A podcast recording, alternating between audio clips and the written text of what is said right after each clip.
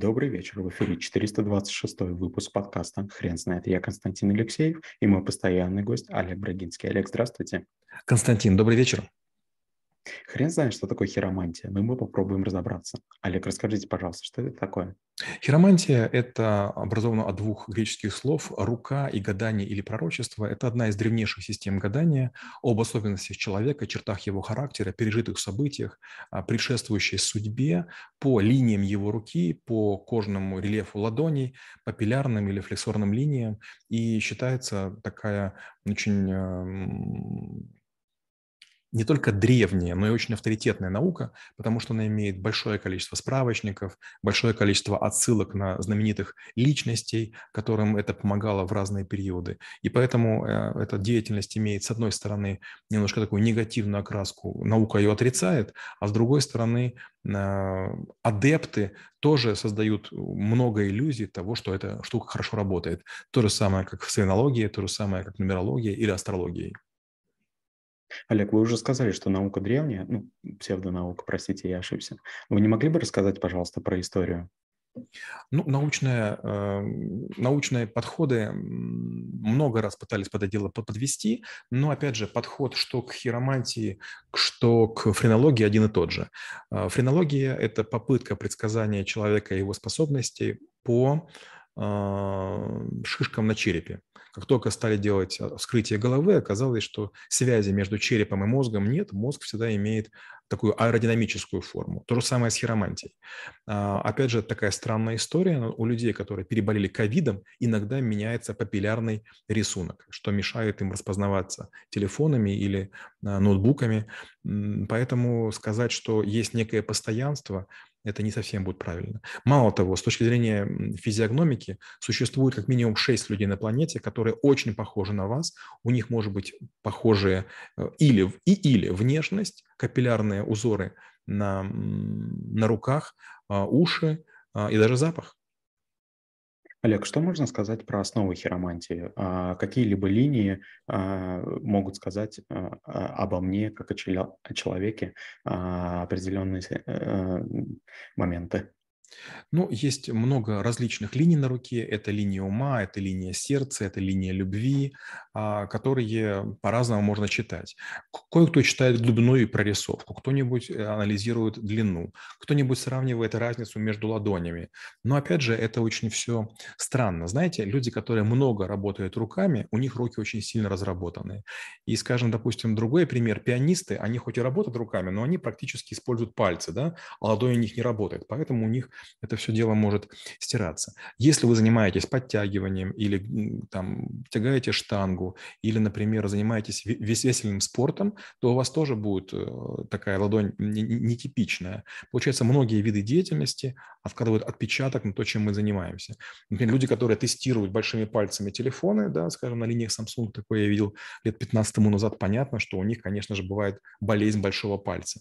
Есть люди, которые, там, не знаю, там занимаются мелкой моторикой, может быть, быть, вяжут, наверняка у них у всех есть некие характеристики. Если вы скачете на коне или там укращаете быков, то понятно, что может наступать стираемость. Наверняка есть какие-нибудь там люди, которые учатся избегать, а, как ниндзя, наручников, они умеют руку складывать. И понятно, что в этом случае тоже возникают какие-то такие а, узоры на руке. Олег, вы знаете всемирно известных хиромантов? Нет, к сожалению, не знаю. Я знаю ученых, которые этим занимались. Это, конечно, Дебароль, это различные там другие люди. Симон Шингам, и, ну, может, еще кого-то могу вспомнить.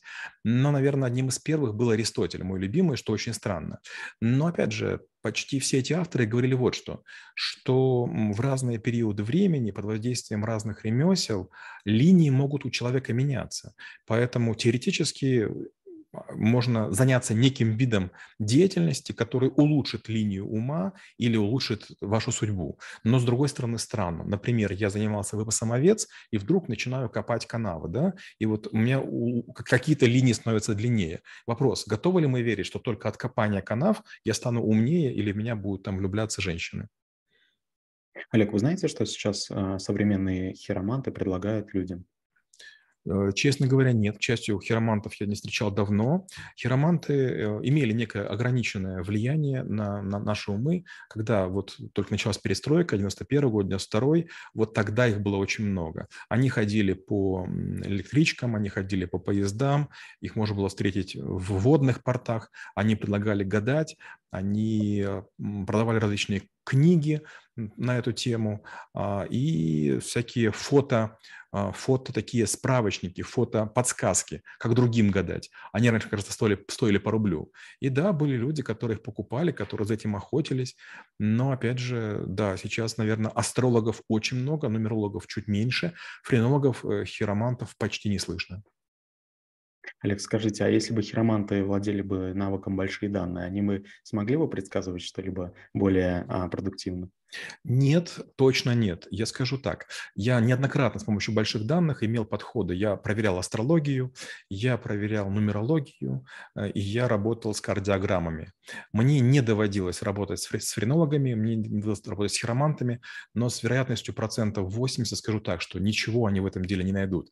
Понимаете, ну, вот смотрите, вот Вопрос, какой орган у нас отвечает за любовь? Да? А если мы понимаем, что мозги, скорее всего, отвечают за ум, да, ну, наверное, что-то можно делать с мозгом, и там на какие-то точки, может быть, нажимать, чтобы мозг лучше работал. Но все равно им нужно какие-то знания давать. То есть костер-то можно разжечь, а что в нем будет вариться?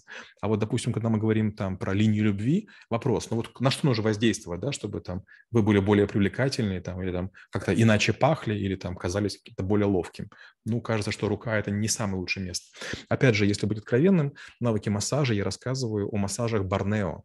Э, Борнео или Сабах, старое название острова. Там есть масса массажей, где, э, когда вам массируют ступни, а местные массажисты очень верят в то, что разные точки, разные зоны ваших ступень, ступень они эм, а, собой олицетворяют внутренние, внутренние органы. Если нажимают, блин, говорят, о, у вас печень, нажимают, о, у вас желчный пузырь, о, у вас там, не знаю, еще что-нибудь.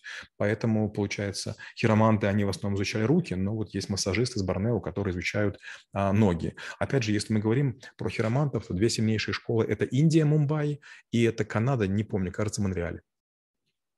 Олег, вы не могли бы рассказать, пожалуйста, про практическое применение для этого навыка? И есть ли у вас презентация по нему? Нет, э, вот это один из тех навыков, которые у нас являются конфликтными, мы их немножко стесняемся, мы их не ставим в расписание, но презентации, там какие-то заметки все время собираем, они не готовые, они не, не планируются к чтению. Я не знаю, будут ли вебинары, но подкасты вот в обучающем цикле мы точно решили сделать. Почему? Потому что нам кажется, что э, трэблшутеры должны быть энциклопедистами. И да, есть какие-то странные теории, не, непонятные подходы, может быть, неумозрительные какие-то модели, но все равно я предлагаю их учить. То же самое, когда мы учим концепции управленческие или бизнес-модели, там есть масса вещей, в которые я не верю. Я говорю, да, не верю, но я вам обязан рассказать. Не каждое знание применяется в жизни, некоторые просто развивают мозги.